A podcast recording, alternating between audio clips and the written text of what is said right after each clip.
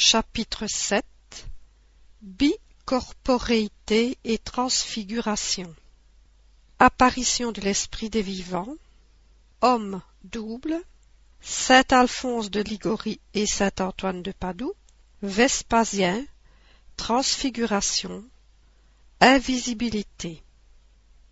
114 Ces deux phénomènes sont des variétés de celui des manifestations visuelles, et quelque merveilleux qu'ils puissent paraître au premier abord, on reconnaîtra facilement, par l'explication qui peut en être donnée, qu'ils ne sortent pas de l'ordre des phénomènes naturels. Ils reposent l'un et l'autre sur ce principe que tout ce qui a été dit sur les propriétés du périsprit après la mort s'applique au périsprit des vivants.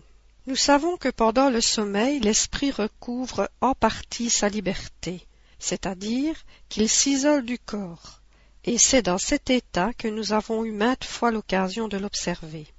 Mais l'esprit, que l'homme soit mort ou vivant, a toujours son enveloppe semi-matérielle qui, par les mêmes causes que nous l'avons décrites, peut acquérir la visibilité et la tangibilité. Des faits bien positifs ne peuvent laisser aucun doute à cet égard. Nous n'en citerons que quelques exemples qui sont à notre connaissance personnelle et dont nous pouvons garantir l'exactitude, chacun étant à même d'en recueillir d'analogues en consultant ses souvenirs. 115. La femme d'un de nos amis vit à plusieurs reprises, pendant la nuit, entrer dans sa chambre, qu'elle eût ou non de la lumière, une marchande fruitière des environs, qu'elle connaissait de vue, mais à laquelle elle n'avait jamais parlé. Cette apparition lui causa une frayeur d'autant plus grande qu'à cette époque cette dame n'avait aucune connaissance du spiritisme, et que ce phénomène se renouvela très souvent. Or, la marchande était parfaitement vivante et dormait probablement à cette heure. Pendant que son corps matériel était chez elle, son esprit et son corps fluidique étaient chez cette dame. Pour quel motif C'est ce qu'on ne sait pas. En pareil cas, un spirit initié à ces sortes de choses le lui eût demandé, mais c'est ce dont elle n'eut pas l'idée. Chaque fois l'apparition s'éclipsa sans qu'elle sût comment, et à chaque fois aussi, après sa disparition, elle alla s'assurer que toutes les portes étaient parfaitement fermées et que personne n'avait pu s'introduire dans son appartement. Cette précaution lui prouva qu'elle était bien éveillée et qu'elle n'était pas le jouet d'un rêve. D'autres fois, elle vit de la même manière un homme qu'elle ne connaissait pas, mais un jour, elle vit son frère qui était alors en Californie. Il avait tellement l'apparence d'une personne réelle qu'au premier moment elle crut à son retour et voulut lui adresser la parole. Mais il disparut sans lui en laisser le temps. Une lettre reçue postérieurement lui prouva qu'il n'était pas mort. Cette dame était ce qu'on peut appeler un médium voyant naturel, mais à cette époque, comme nous l'avons dit, elle n'avait jamais entendu parler de médium. 116. Une autre dame qui habite la province, étant assez gravement malade, vit un soir vers les dix heures un monsieur âgé habitant la même ville, et qu'elle voyait quelquefois dans la société, mais sans aucun rapport d'intimité. Ce monsieur était assis dans un fauteuil au pied de son lit, et de temps en temps prenait une prise de tabac. Il avait l'air de la veiller. Surprise d'une telle visite à pareille heure, elle veut lui en demander le motif. Mais le monsieur lui fit signe de ne pas parler et de dormir. À plusieurs reprises, elle veut lui adresser la parole. Et chaque fois, la même recommandation. Elle finit par s'endormir. À quelques jours de là, étant rétablie, elle reçut la visite de ce même monsieur, mais à une heure plus convenable, et cette fois, c'était bien lui. Il avait le même costume, la même tabatière et exactement les mêmes manières. Persuadée qu'il était venu pendant sa maladie, elle le remercia de la peine qu'il avait prise. Le monsieur, fort surpris, lui dit qu'il n'avait pas eu l'avantage de la voir depuis assez longtemps. La dame, qui connaissait les phénomènes spirites, comprit ce qu'il en était. Mais ne voulant pas s'en expliquer avec lui, elle se contenta de lui dire que probablement elle l'avait rêvé. C'est ce qui est probable, diront les incrédules, les esprits forts, ce qui pour eux est synonyme de gens d'esprit. Mais il est constant que cette dame ne dormait pas du tout, pas plus que la précédente. C'est qu'alors elle rêvait tout éveillée. Autrement dit, elle avait une hallucination. Voilà le grand mot, l'explication universelle de tout ce qu'on ne comprend pas.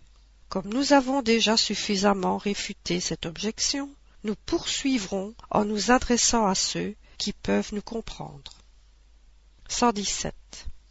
117. Voici cependant un autre fait plus caractéristique, et nous serions curieux de voir comment on pourrait l'expliquer par le seul jeu de l'imagination. Un monsieur habitant la province n'avait jamais voulu se marier, malgré les insistances de sa famille. On avait notamment insisté en faveur d'une personne habitant une ville voisine, et qu'il n'avait jamais vue. Un jour, étant dans sa chambre, il fut tout étonné de se voir en présence d'une jeune fille, vêtue de blanc, et la tête ornée d'une couronne de fleurs. Elle lui dit qu'elle était sa fiancée, lui tendit la main qu'il prit dans la sienne, et à laquelle il vit un anneau.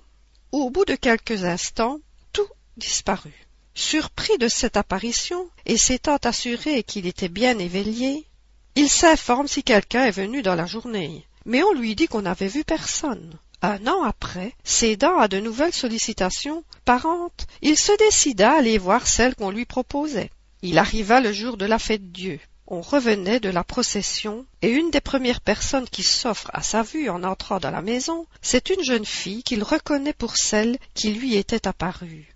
Elle était vêtue de même, car le jour de l'apparition était aussi celui de la fête Dieu. Il reste interdit, et de son côté, la jeune fille pousse un cri de surprise et se trouve mal. Revenue à elle, elle dit qu'elle a déjà vu ce monsieur à pareil jour l'année précédente. Le mariage fut conclu. C'était vers 1835. À cette époque, il n'était pas question des esprits, et d'ailleurs, l'un et l'autre sont des gens d'un positivisme extrême et de l'imagination la moins exaltée qui soit au monde. On dira peut-être que l'un et l'autre avaient l'esprit frappé de l'idée de l'union proposée, et que cette préoccupation détermina une hallucination. Mais il ne faut pas oublier que le mari y était si indifférent qu'il fut un an sans aller voir sa prétendue. En admettant même cette hypothèse, il resterait à expliquer la double apparition, la coïncidence du costume avec le jour de la fête Dieu, et enfin la reconnaissance physique entre personnes qui ne s'étaient jamais vues, circonstances qui ne peuvent être le produit de l'imagination. 118. Avant d'aller plus loin, nous devons répondre immédiatement à une question qu'on ne manquera pas de faire. C'est de savoir comment le corps peut vivre tandis que l'esprit est absent. Nous pourrions dire que le corps peut vivre de la vie organique qui est indépendante de la présence de l'esprit, et la preuve en est, c'est que les plantes vivent et n'ont pas d'esprit. Mais nous devons ajouter que, pendant la vie, l'esprit n'est jamais complètement détaché du corps. Les esprits, de même que certains médiums voyants, reconnaissent l'esprit d'une personne vivante à une traînée lumineuse qui aboutit à son corps, phénomène qui n'a jamais lieu quand le corps est mort, car alors la séparation est complète. C'est par cette communication que l'esprit est averti instantanément, à quelque distance qu'il soit, du besoin que le corps peut avoir de sa présence, et alors il y revient avec la promptitude de l'éclair.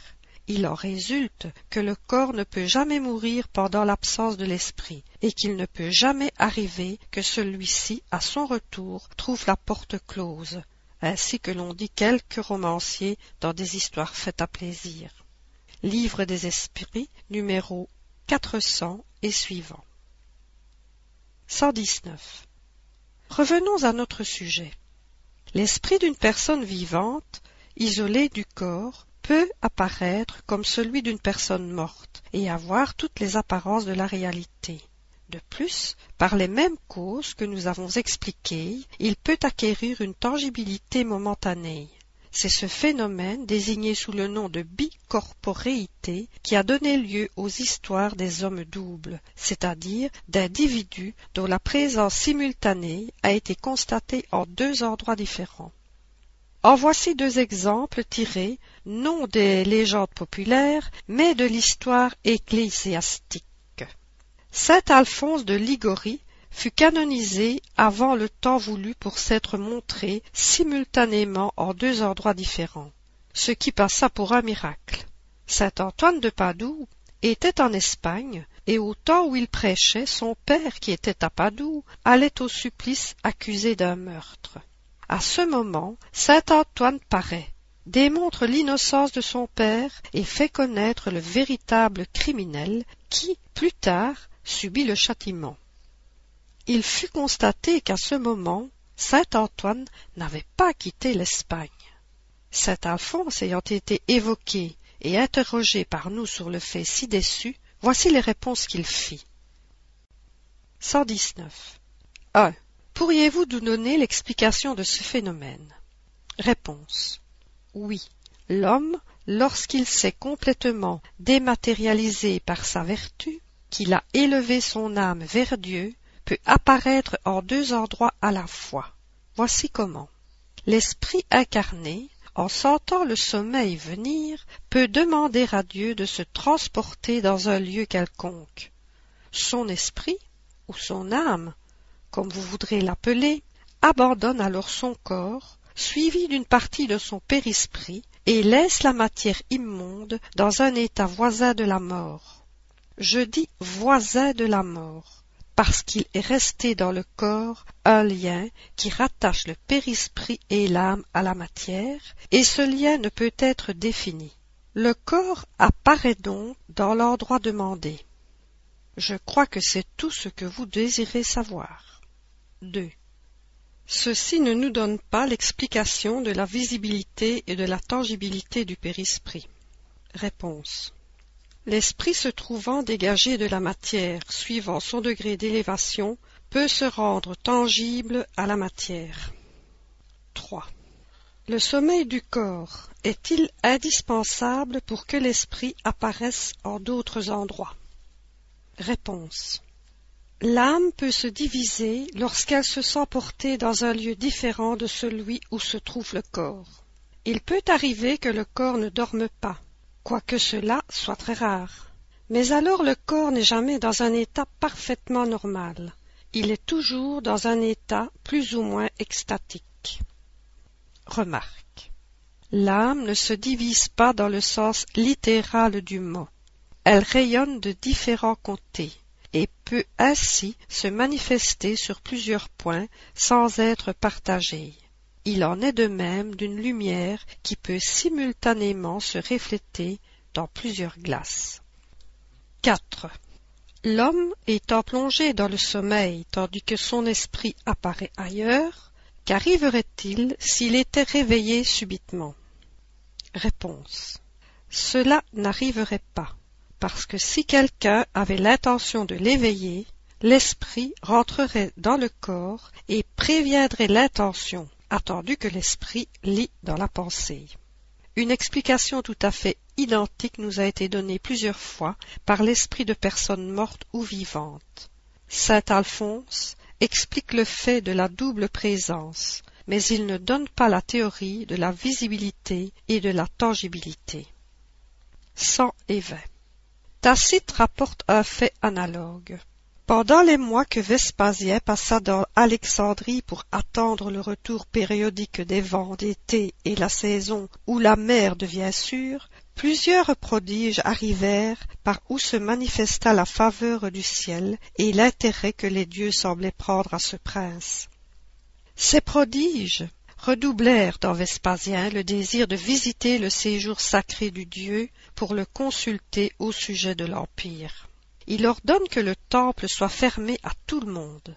Entré lui-même et tout entier à ce qu'allait prononcer l'oracle, il aperçoit derrière lui un des principaux Égyptiens, nommé Basilide, qu'il savait être tenu malade à plusieurs journées d'Alexandrie. Il s'informe au prêtre si Basilide est venu ce jour-là dans le temple. Il s'informe aux passants si on l'a vu dans la ville. Enfin, il envoie des hommes à cheval et il s'assure que dans ce moment-là même, il était à quatre-vingts milles de distance. Alors il ne douta plus que la vision ne fût surnaturelle, et le nom de Basilide lui tint lieu d'oracle.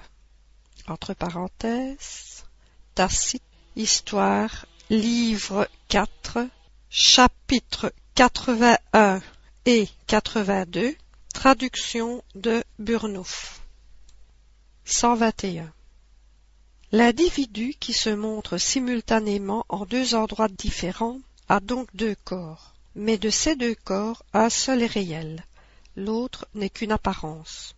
On peut dire que le premier a la vie organique et que le second a la vie de l'âme. Au réveil, les deux corps se réunissent et la vie de l'âme rentre dans le corps matériel. Il ne paraît pas possible, du moins nous n'en avons pas d'exemple, et la raison semble le démontrer, que dans l'état de séparation les deux corps puissent jouir simultanément et au même degré de la vie active et intelligente. Il ressort en outre de ce que nous venons de dire que le corps réel ne pourrait pas mourir tandis que le corps apparent resterait visible. L'approche de la mort rappelant toujours l'esprit dans le corps, ne fût-ce que pour un instant. Il en résulte également que le corps apparent ne pourrait être tué, parce qu'il n'est pas organique et qu'il n'est pas formé de chair et d'os. Il disparaît au moment où l'on voudrait lui donner la mort. Petit 1. Voir la revue Spirit, janvier 1859. Le Follet de Bayonne. Février 1859. Les Agénaires. Mon ami Hermann. Mai 1859. Le lien entre l'esprit et le corps novembre 1859, l'âme errante. En janvier 1860, l'esprit d'un côté et le corps de l'autre. Mars 1860, étude sur l'esprit de personnes vivantes. Le docteur V et mademoiselle I. Avril 1860, le fabricant de Saint-Pétersbourg. Apparition tangible. Novembre 1860, histoire de Marie d'Agreda et en juillet 1861 une apparition providentielle. 122. Passons au second phénomène, celui de la transfiguration. Il consiste dans le changement d'aspect d'un corps vivant. Voici à cet égard un fait dont nous pouvons garantir la parfaite authenticité et qui s'est passé dans les années 1858 et 1859 aux environs de Saint-Étienne une jeune fille d'une quinzaine d'années jouissait de la singulière faculté de se transfigurer, c'est-à-dire de prendre à des moments donnés toutes les apparences de certaines personnes mortes. L'illusion était si complète qu'on croyait avoir la personne devant soi, tant étaient semblables les traits du visage, le regard, le son de la voix et jusqu'au jargon. Ce phénomène s'est renouvelé des centaines de fois sans que la volonté de la jeune fille y fût pour rien. Elle prit plusieurs fois l'apparence de son frère, mort quelques années auparavant. Elle en avait non seulement la figure, mais la taille et le volume du corps.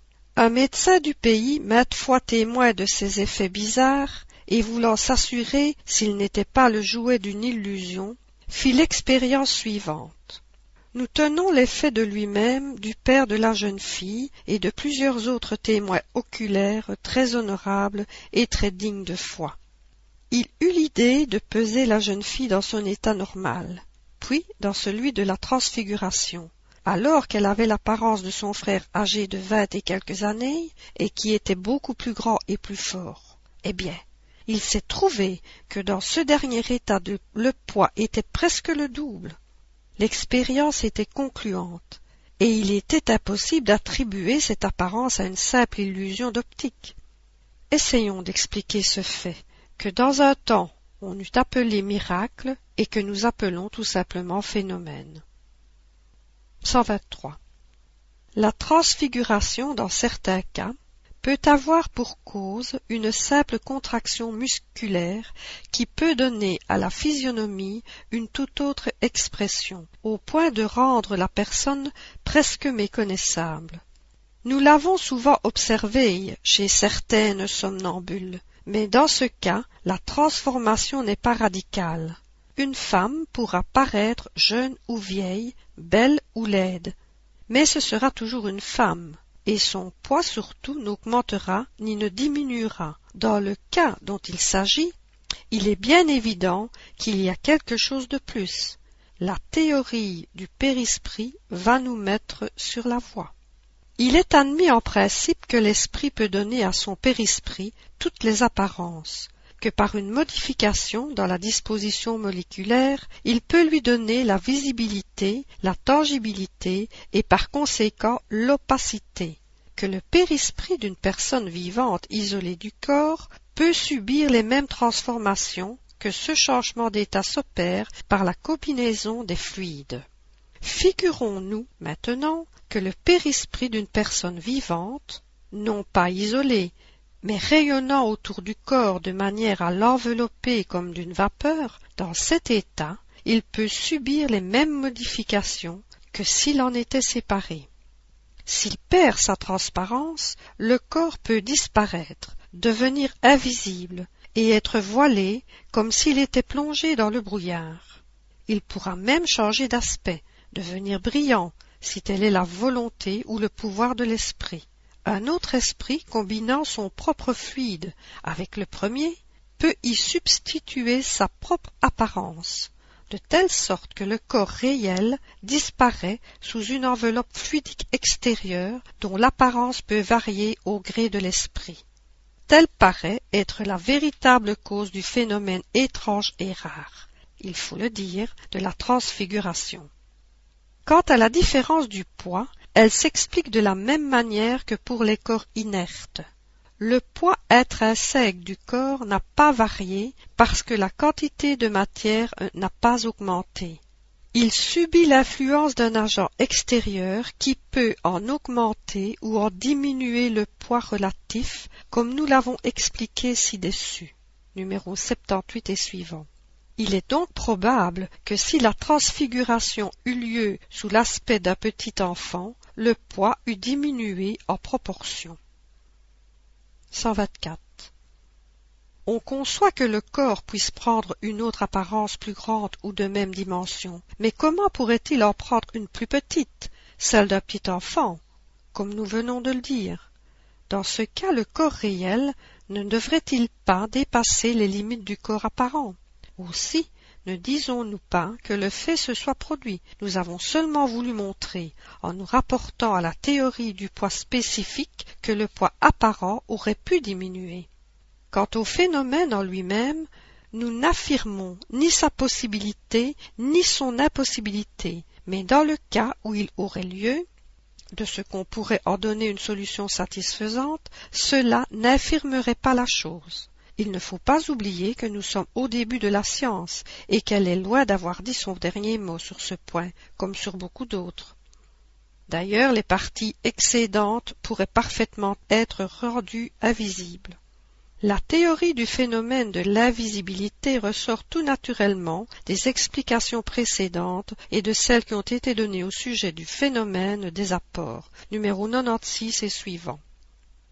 125 il nous resterait à parler d'un singulier phénomène des agénaires, qui, tout extraordinaire qu'il puisse paraître au premier abord, n'est pas plus surnaturel que les autres, mais, comme nous l'avons expliqué dans la revue Spirit de février 1859, nous croyons utile d'en reproduire ici les détails. Nous dirons seulement que c'est une variété de l'apparition tangible, c'est dans l'état de certains esprits qui peuvent revêtir momentanément les formes d'une personne vivante au point de faire complètement illusion. Entre parenthèses, du grec aprivatif et géine, géinomaï, engendré, qui n'a pas été engendré. Fermez la parenthèse.